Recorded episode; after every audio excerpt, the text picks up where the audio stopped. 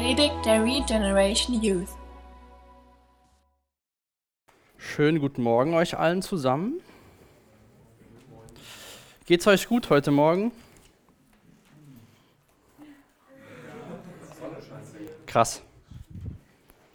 Ich hoffe, es geht euch echt besser, als ihr das gerade zum Ausdruck bringt. Aber die Deutschen sind dafür bekannt, dass sie nicht so Emotionen zeigen. Außer es ist eine Weltmeisterschaft und alle flippen aus, aber sonst. Wir machen heute weiter in unserem Text in Markus. Haben auch, seht auch, wir haben auch einen Markus als Special Guest eingeflogen von oben. Der wollte es jetzt mal angucken heute Morgen. Aber heute, was wir uns anschauen werden, ist das letzte Wunder, was Jesus tut, bevor er in Jerusalem einzieht. Letzte Woche ging es ja zum Schluss darum, dass die Jünger, dass Jesus die Jünger gefragt hat, was soll ich für euch tun? Und die Jünger haben gesagt, wollten neben ihm sitzen im Himmelreich, wollten wissen, wer ist das denn? Und Jesus lernt den danach, was es heißt zu dienen und was es bedeutet zu dienen. Und heute in dem Text sehen wir wieder, wie Jesus dient. Das Thema aus dem ganzen Markus-Evangelium heißt ja Jesus der Diener. Und wir sehen heute, außer dass die Jünger dabei waren, nichts, was die Jünger gedacht haben oder was sie getan haben. Aber behaltet mal die Geschichte von letzter Woche im Hintergrund, was Jesus den Jüngern gelernt hat und was sie wollten mit dem, was heute passiert. Weil ich habe mich heute bei dem Text so gefragt, was haben wohl die Jünger gedacht? Wenn ich ein Jünger wäre, ich wusste genau, was ich gedacht hätte, aber ich, was, haben, was haben die Jünger gedacht bei dem, was sie sehen, nachdem sie die Frage beantwortet haben und wollten Macht und Ehre und Jesus sagt ihnen, was es heißt zu dienen, kommen sie heute nach Jericho und es geht um die Geschichte mit dem Bartimäus. Wer von euch kennt denn schon die Geschichte von dem Bartimäus? Ist der blinde Bettler. Ich habe da sogar selbst schon mal teilgenommen. Bei WDL war ich auf, Kids, auf einer Sing-and-Play-Freizeit und habe beim Musical teilgenommen. Wer die von euch kennt, da ist eins der Bartimäus. Ich habe nicht gesungen, ich war so ein Schüler bei dem Professor, weil singen kann ich ja nicht. Aber ich habe gedacht, als ich den Text gelesen habe, da ist ja schon wieder was mit Heilung. Das ist schon zum vierten Mal, dass ich einen Text vor mir habe, den ich machen darf, wo Jesus jemand heilt. Und ähm, die Sachen, die passieren, finde ich, kann man bei jedem sehen, dass es das gleiche Muster ist, wenn Jesus jemand heilt. Aber ich möchte euch mal, bevor wir in den Text einsteigen, ein paar Hintergrundinformationen geben zu der Stadt Jericho, wo das heute stattfindet. Also Jericho ist das letzte, die, der letzte Zwischenstopp von Jesus, bevor er nach Jerusalem einzieht, wo er später gekreuzigt wird. Jesus ist fast am Ziel mit seinen Jüngern auf der Reise und Jericho liegt circa 25 Kilometer nordöstlich von Jerusalem. Und es war damals eine sehr bekannte und wichtige Stadt, wo sehr viel Handel auch getrieben worden ist. Und es war so ähm, ja, das Nadelöhr nach, in den Norden zu Europa und auch in den Süden zu Afrika. Und da war immer sehr viel los. Aber die Gegend, in der Jericho liegt, ist eine sehr trockene Gegend. Da war viel Wüste und ähm, keine, grün, keine grünen Palmen und nichts. Aber wenn die Menschen auf dem Weg nach Jericho waren, haben sie von Weitem schon gesehen, da kommt Jericho. Denn Jericho war alles andere als trocken und äh, wüstes Land, sondern da gab es viele Palmen. Das war wie so eine kleine Oase in der Gegend da. Die ganzen Menschen, die aus dem Norden nach Jerusalem gereist sind, haben da Zwischenstopp gemacht, um sich zu erfrischen, um sich zu erholen. Und es war auch die Stadt, die Josua mit den Israeliten eingenommen hat, wenn ihr euch aus der Geschichte aus dem Alten Testament daran erinnern könnt, wo die um die Mauern gelaufen sind. Und zu der Zeit von Jesus waren in Jerusalem ca. 20.000 Priester und so gleich viele Leviten. Die Priester waren ja verantwortlich für den Tempeldienst, aber jetzt waren 20.000 Priester für den Tempeldienst ein bisschen viel. Von daher gab es von diesen 20.000 Priestern 26 Gruppen, die sich den Tempeldienst so eingeteilt haben. Es wäre wie wenn wir 5.000 Jugendpastoren hier hätten und die würden sich die Sachen alle einteilen. Da war sehr viel los in der Stadt. Und damals war es so, durch Gesetz, wenn ein, männlicher Jude über zwölf Jahre alt war, und er im Umkreis von 25 Kilometern von Jerusalem gewohnt hat, sollte er, wenn es ihm möglich ist, nach Jerusalem reisen und an dem Passafest teilnehmen. Und Jericho liegt ja in diesem Umkreis. Aber es war nicht für jeden möglich, aus Jericho nach Jerusalem zu gehen, um das Passafest zu feiern, aber die haben alle Durchreisenden begrüßt und Gemeinschaft mit denen gehabt, solange die in Jericho Pause gemacht haben, bevor sie nach Jerusalem gezogen sind. Und Jesus zieht dann nach Jerusalem und da wird das Passa auch stattfinden. Und von daher war gerade zu der Zeit, wo sich das heute ereignet, sehr viel los auf den Straßen, viel mehr als sonst. Wir lesen auch nachher, dass Jesus von einer großen Menschenmenge umgeben war. Jesus war immer von vielen Menschen umgeben, aber ich glaube gerade heute von der Sache, aufgrund von den äh, Gegebenheiten da, waren wirklich sehr viele Menschen da und viele von denen waren auch Priester, die da in der, in der Menschenmenge waren. Wenn wir 20.000 Priester allein haben, werden viele sich wahrscheinlich auch zu Jesus gestellt haben und wollten wissen, wer ist denn dieser Mann, der durchs ganze Land reist. Und ihr könnt schon mal aufschlagen, Markus 10, Abvers 42. Da geht es dann gleich los. Ich habe den Text oder den, den Titel der Predigt heute genannt, ihr der Welt verachtet, bei Gott geliebt. Wenn ihr Notizen macht, könnt ihr euch das aufschreiben. Wenn nicht, habt ihr schon mal gehört. Aber ich möchte gerne noch beten und dann können wir in Markus 10, Abvers 46 einsteigen. Jesus, ich danke dir für heute Morgen, danke dir für den Text, danke dir für die Geschichte von Bartimäus. Ich möchte euch bitten, dass wir von dir, aber auch lernen, was Bartimäus getan hat. Jesus, rede du einfach heute Morgen ganz neu zu uns durch deinen Geist, Jesus, von deinem Wort, Jesus, nicht irgendwas, was wir uns hier aufgeschrieben haben, sondern es ist einfach dein Wort, was lebendig ist, Jesus. Danke dafür, dass wir dieses Geschenk haben von deinem Wort, dass wir drin lesen dürfen, daraus lernen dürfen. Und rede du einfach durch deinen Heiligen Geist heute Morgen zu uns. In deinem Namen. Amen. Ich lese mal die ersten beiden Verse vor von unserem Text, Markus 10, 46 und 47. So erreichten sie Jericho. Als Jesus und seine Jünger die Stadt wieder verließen, folgte ihnen eine große Men Menschenmenge. Ein blinder Bettler namens Bartimäus, der Sohn des Timäus, saß am Straßenrand, als Jesus vorüberging. Als Bartimäus hörte, dass Jesus von Nazareth in der Nähe war, begann er zu schreien: Jesus, Sohn Davids, hab Erbarmen mit mir. An dieser Geschichte hier ist was ganz Besonderes dran. Wir haben ja schon viele Gegebenheiten gelesen, wo Jesus Menschen geheilt hat. Aber das ist die einzige Geschichte, wo wir den Namen des Kranken wissen. Außer wenn ihr euch mal daran erinnert, die Geschichten, die wir gehabt haben, da war es immer ein Mann oder eine Frau oder ein Junge, aber nie der Name. Und hier haben wir einen Namen von Bartimäus. Und ähm, der Markus erklärt uns auch hier, was Bartimäus bedeutet, oder wer Bartimäus ist. Bartimäus ist der Sohn des Timäus. Jetzt ist es aber so, die jüdischen Leser hätten diese Erklärung gar nicht gebraucht. Denn ähm, im Hebräischen heißt Bar Sohn von. Und der heißt ja Bar Timäus. Also der, der Name sagt schon, der ist der Sohn vom Timäus. Und trotzdem schreibt uns Markus, ein blinder Bettler namens Bartimäus, der Sohn des Timäus. Das, das Markus-Evangelium war besonders an die Heiden gerichtet und die hatten keine Ahnung. Ich hatte auch keine Ahnung, dass es so ist. Und von daher hat er erwähnt, dass der Bartimäus der Sohn des Timäus ist. Ähm, vielleicht kennt ihr das auch aus dem Englischen, da Jesus nennt den ähm, Petrus Simon Bar Jona. Das im, im, so, Im Deutschen heißt es Sohn von, aber im Englischen gibt es auch dieses Bar. Und das Interessante hier ist, hier steht ein blinder Bettler namens Bartimäus. Und nicht ein Bartimäus, ein Bettler, der blind war. Versteht ihr so den Unterschied? In dem Text wird schon gesagt, das ist der blinde Bartimäus und nicht Bartimäus, der blind ist.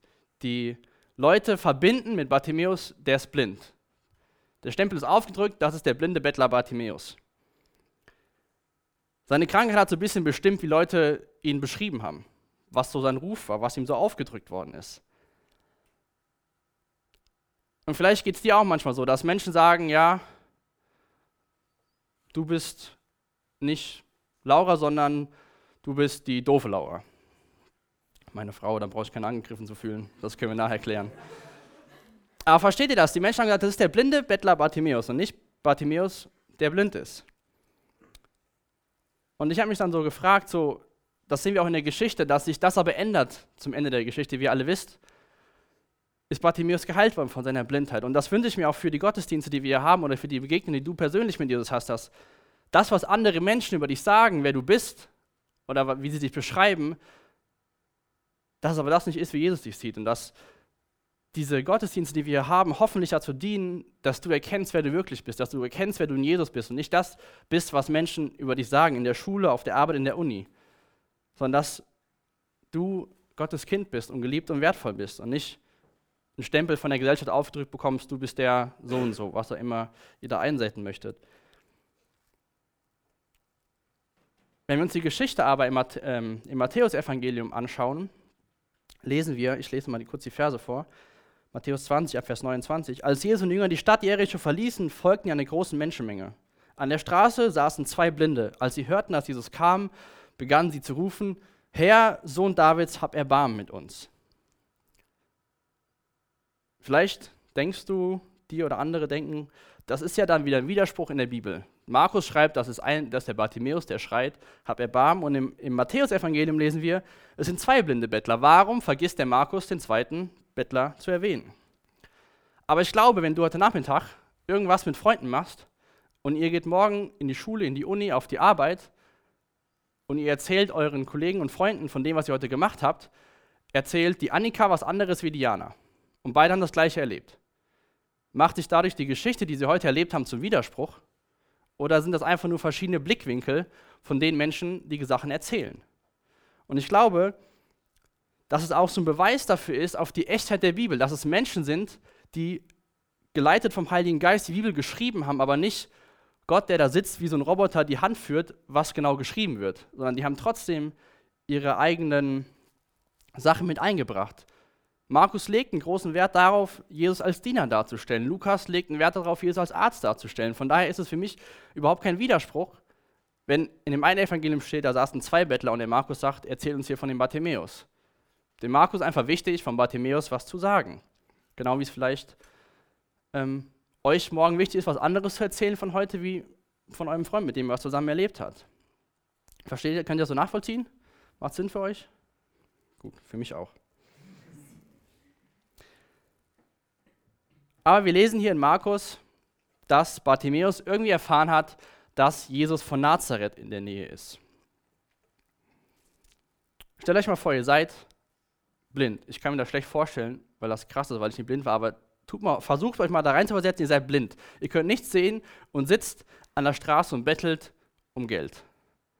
Das war ganz lustig. Ich, äh, gestern Abend hatten wir uns darüber unterhalten, ging es auch ähm, um eine Geschichte von einem Blinden, war bei Wetten das, der hat irgendeine Wette gemacht und hat so Gehalte und konnte irgendwas damit lösen, so ein Rätsel. Aber Blinde haben ja ein sehr gutes Gehör. Dadurch, dass sie nicht sehen können, haben die ja viel besseres Gehör als du und ich. Und ich stelle mir vor, dass der Bartimäus, wenn er jeden Tag an der Straße sitzt, weiß er ja ungefähr, welche Geräuschkulisse an ihm vorbeigeht jeden Tag. Er kennt ja seine, seine Straße. Aber irgendwas ist ihm aufgefallen. Viele Menschen sind rumgelaufen. Wahrscheinlich hat er gehört, was für eine Menschenmenge vorbeikommt und hat sich, hat sich gefragt, das ist nicht normal, das ist irgendwas Besonderes. Und hat gefragt und die Menschen haben ihm gesagt, Jesus von Nazareth ist hier. Und diese Information hat für Bartimäus eine Reaktion ausgelöst. Er hat gehört, Jesus von Nazareth ist da und sofort fängt er an zu schreien, Sohn Davids, hab Erbarm mit mir. Der sitzt wahrscheinlich den Großteil seines Lebens an der Straße bettelt um Geld, damit er sich irgendwas zu essen kaufen kann und hört, dass Jesus von Nazareth vorbeikommt.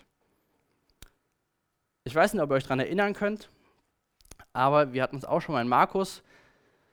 Ich lese aus Johannes 1, Vers 46 vor.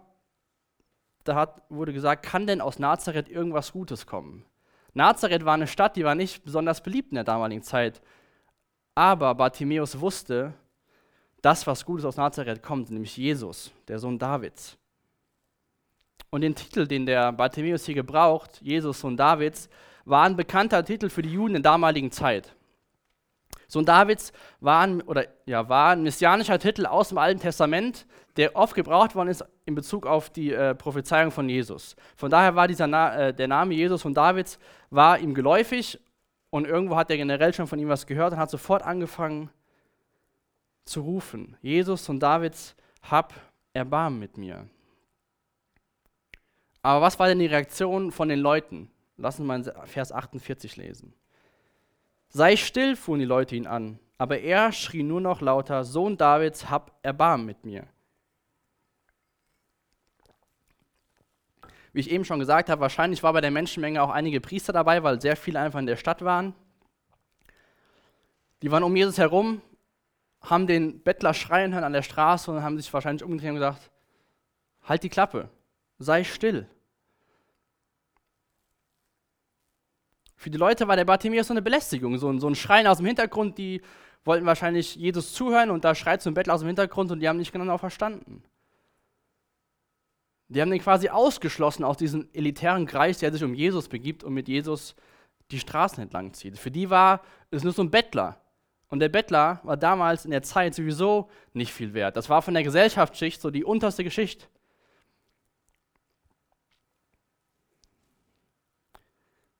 Als ich den Vers gelesen habe, ist mir eine, eine, eine andere Geschichte eingefallen. Und zwar haben wir die auch schon hier gehabt aus Markus 5 mit der Frau, die die Blutung hatte, die sich durch die Menschenmenge kämpfen musste. Da steht in den Versen, die Frau hatte von Jesus gehört. Sie kämpfte sich durch die Menge in seine Nähe und berührte den Saum seines Gewandes. Denn sie sagte sich, wenn ich nur seine Kleider berühre, werde ich gesund. Und man kann so eine kleine Parallele hier sehen, finde ich.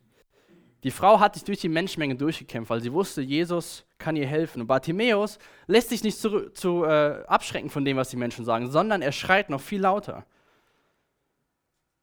Er sagt nicht, gut, dann höre ich halt auf und bettel hier weiter, sondern er wusste, Jesus von Nazareth ist da. Jesus ist seine einzige Hoffnung. Er hatte die Chance, jetzt oder nie, hat er sich wahrscheinlich gedacht und schreit noch lauter, genau wie die Frau. Sie hat sich durch die Menschenmenge durchgekämpft, weil Jesus ihre einzige Hoffnung war. Wie ist es zurzeit bei dir im Leben? Ist es für dich einfach, zu Jesus zu kommen? Fühlst du es manchmal schwer, zu ihm zu kommen? Hast du Freunde, Verwandte, vielleicht sogar Eltern oder Geschwister, die sagen, sei still, wenn du von Jesus erzählst? Die sagen nicht, sei still, weil sie mit Jesus den exklusiven Teil haben, sondern sei still, weil sie gar nicht an Jesus glauben. Oder hast du irgendwelche Hindernisse, um die du dich durchkämpfen musst, um, um zu Jesus zu gelangen? Wenn das zurzeit der Fall bei dir ist, nimm, nimm dir ein Beispiel an Bartimäus. Lass dich nicht zurückdrängen von Leuten, die sagen, sei still, Jesus gibt sich oder sei still, Jesus will mit, dem, mit denen nichts zu tun haben. Wer auch ganz gut da drin ist, ist der Teufel. Wenn du irgendwas gemacht hast und du mit Jesus kommst, ist es auch so eine kleine Stimme, die uns dann sagt, sei still, du hast in Jesus Gegenwart nichts zu suchen.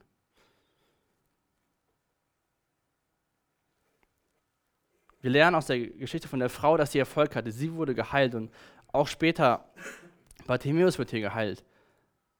Wenn es gerade bei dir so ist, mach dir nur einfach Mut, mach weiter, lass dich nicht zurückschrecken, denn die Hoffnung sehen wir hier in Vers 49. Als Jesus ihn hörte, blieb er stehen und sagte, sagt ihm, er soll zu mir kommen. Jesus hat den Mann gehört. Der hat laut, Bartimäus hat laut genug geschrien, dass Jesus ihn hört obwohl alle gesagt haben, sei still. Und viele Menschen waren um ihn herum. Und dann sagt er, sagten die Menschen zu, zu Bartimäus, nur Mut, sagten sie, komm, er ruft dich. Bartimäus hat gerufen, Sohn Davids, hab Erbarmen mit mir. Wird zurückgewiesen und schreit noch lauter. Und dann finde ich es so mutmachend, was, was dann hier steht. Nur Mut, nur Mut sagten sie, komm, er ruft dich. Das will ich dir auch sagen. Nur Mut. Komm, er ruft dich. Wenn wir ausrufen zu Jesus, er hat schon viel früher an uns ausgerufen, als er am Kreuz für uns gestorben ist.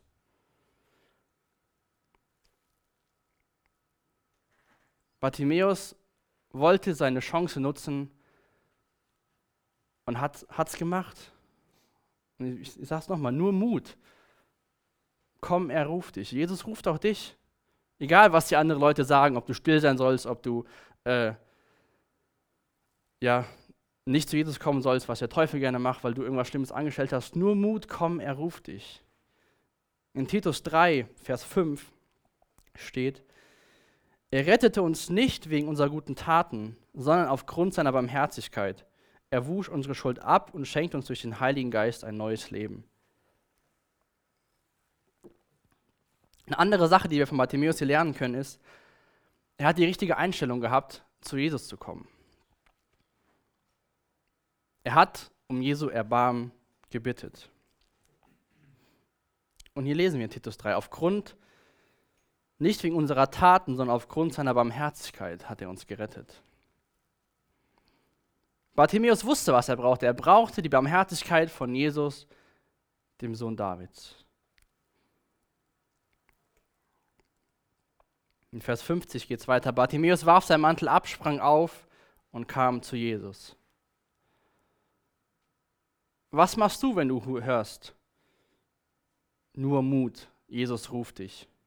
Wie, wie reagierst du auf das Rufen von Jesus?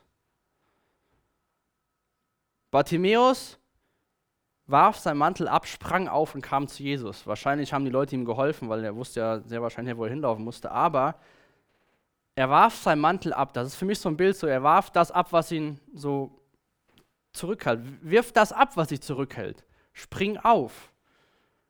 Sofort hat er reagiert. Er hat nicht gesagt, ja danke, aber hast noch fünf Minuten Zeit? Er warf seinen Mantel ab, sprang auf und kam zu Jesus. Es gibt ja auch die Geschichte von dem Mann, der Jesus nachfolgen will. Und dann sagt Jesus, komm, folge mir nach. Und dann sagt er, lass mich noch meinen Vater beerdigen. Der hatte so ein Aber, der wollte nachfolgen, aber. Bartimäus hatte kein Aber. Er ist sofort losgegangen, er ist sofort zu Jesus gekommen, hat das abgelegt, den Mantel, und ist aufgesprungen. Ich finde das sehr mutmachend. Bartimäus ist ein cooles Beispiel. Ich weiß nicht, was für dich so ein Mantel ist, was dich zurückhält, was dich belastet. Aber wirf's einfach ab und renn zu Jesus, egal was die anderen sagen.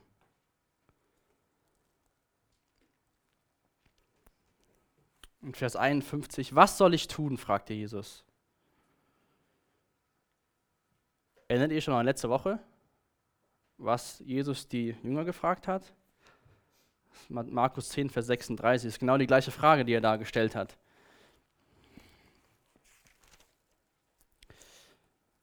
Da fragte Jesus, was soll ich für euch tun? fragte Jesus. Und jetzt ruft euch das nochmal in die Gedanken, was ich an, eingangs gesagt hat. Jetzt lest das mal in den Augen der Jünger, die dabei stehen, sehr wahrscheinlich, und sehen, was Jesus, hören, was Jesus fragt und hören, was der, was der blinde Mann antwortet. Rabuni, sagte der blinde Mann, ich möchte sehen.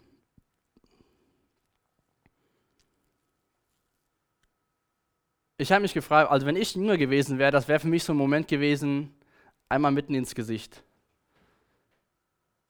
Jesus hat die zurechtgewiesen, verbal, hat, hat, hat ihnen gezeigt, wie es richtig ist, und dann lernen die das auch noch auf die harte Art und Weise in der Praxis. Ich weiß nicht, wie viel später das war, aber sie haben bestimmt noch gut daran erinnert, was passiert war. Und dann kommt ein armer Bettler und sagt, Rabuni, ich möchte sehen. Und das Coole von Jesus ist, Jesus ist auf dem Weg nach Jerusalem. Jesus ist auf dem Weg zum Kreuz. Er wusste, was ihn erwartet. Und trotzdem hat er Zeit für den blinden Bettler am Straßenrand. Er sagt nicht so, ja, ich muss da hin und macht so Scheuklappen und läuft einfach geradeaus, sondern er hat, hat Erbarmen mit dem Mann. Und das finde ich einfach, einfach auch für uns ein, ein cooles Bild. Wir haben vielleicht als Ziel den Himmel. Wir wissen, eines Tages dürfen wir bei Jesus sein. Aber rennen wir durch das Leben mit so Scheuklappen und uns, und uns interessiert nicht, was rechts und links passiert? Hauptsache der Himmel. Das ist der Weg. Lass uns ein Beispiel an Jesus hier nehmen. Der wusste, was ihn erwartet, aber trotzdem hält er die Augen auf, um so viel Gutes zu tun, wie er kann auf dem Weg nach Jerusalem. Lass uns doch auch so viel Gutes tun, wie wir können auf dem Weg zum neuen Jerusalem.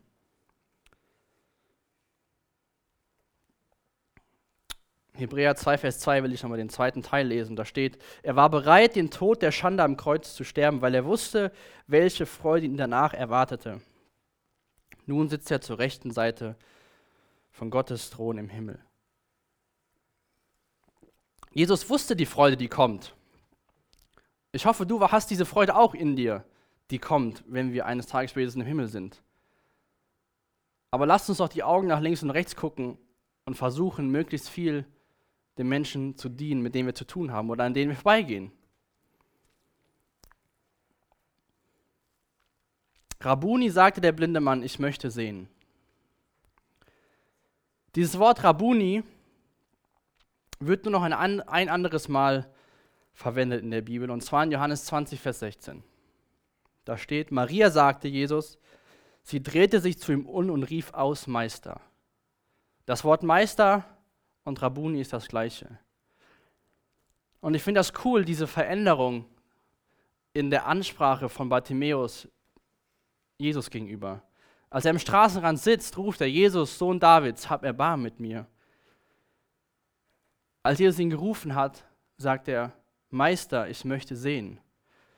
Ich habe ja eben gesagt, dieser Aus, Ausdruck, Sohn Davids, war ein bekannter Ausdruck in der damaligen Zeit, weil das ein messianischer Titel aus dem Alten Testament war.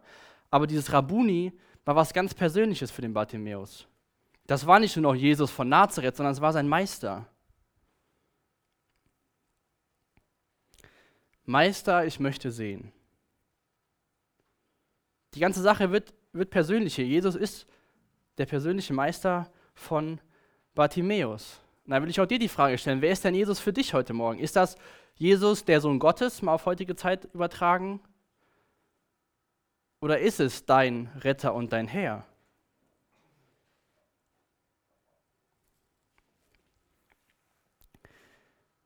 In Vers 52 geht es weiter. Da sagte Jesus zu ihm, geh nur, dein Glaube hat dich geheilt. Und im selben Augenblick konnte der Blinde sehen. Dann folgte er Jesus auf seinem Weg.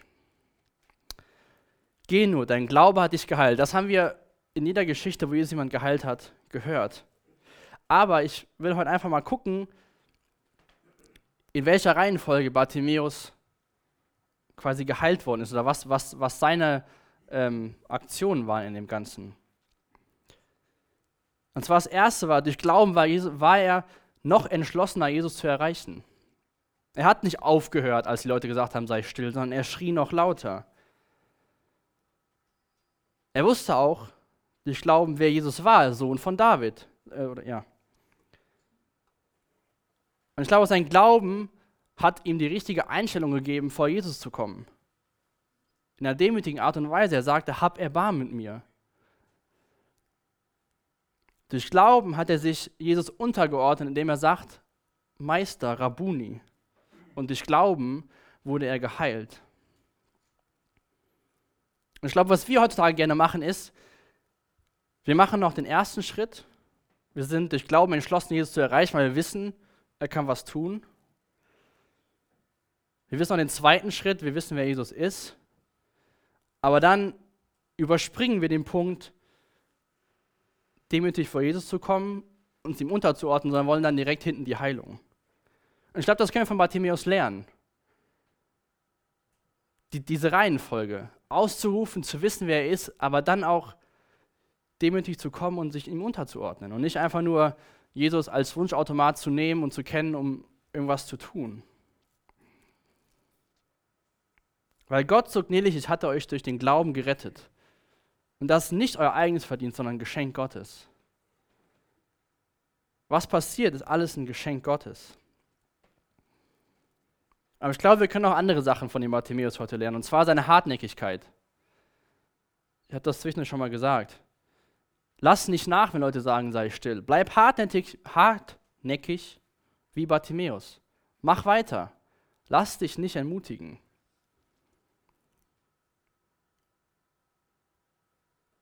Was, auch, was wir auch von ihm lernen können, ist, glaube ich, die Reaktionsfähigkeit. Er sprang auf und ging zu Jesus. Er warf seine Last ab und ging.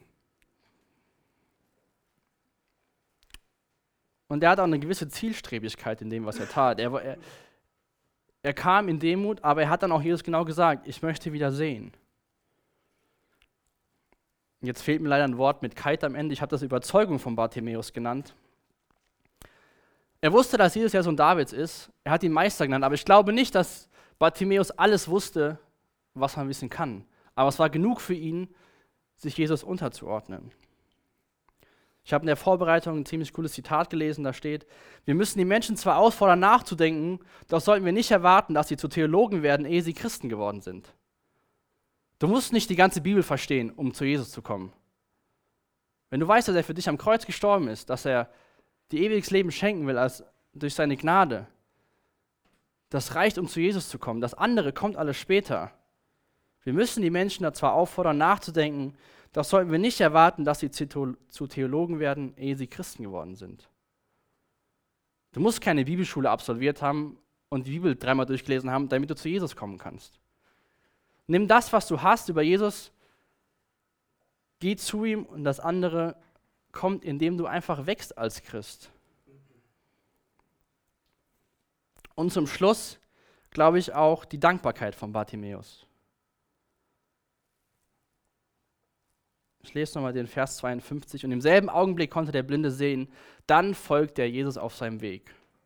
Ich glaube, das ist ein Ausdruck aus, von seiner Dankbarkeit, die Bartimäus hatte, dass er Jesus nachfolgt.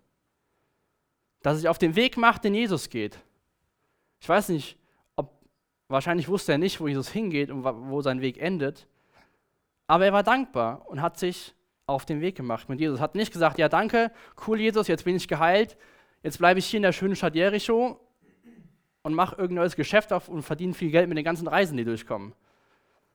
Sondern er ist einfach Jesus nachgefolgt. Lass uns in Dankbarkeit Jesus nachfolgen. Was auch immer das persönlich für dich genau bedeutet. Aber lass uns so dankbar sein für das Geschenk, was er durch seinen Tod uns gemacht hat und einfach ihm nachfolgen.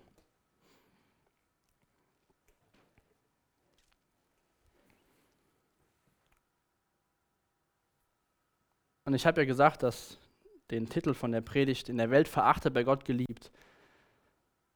Für die Menschen war der Bartimäus nur der blinde Bettler, der am Straßenrand sitzt und bettelt und die genervt hat, weil sie Jesus zuhören wollten. Für Jesus war es aber nicht der blinde Bettler, für Jesus war es Bartimäus, dem er helfen kann.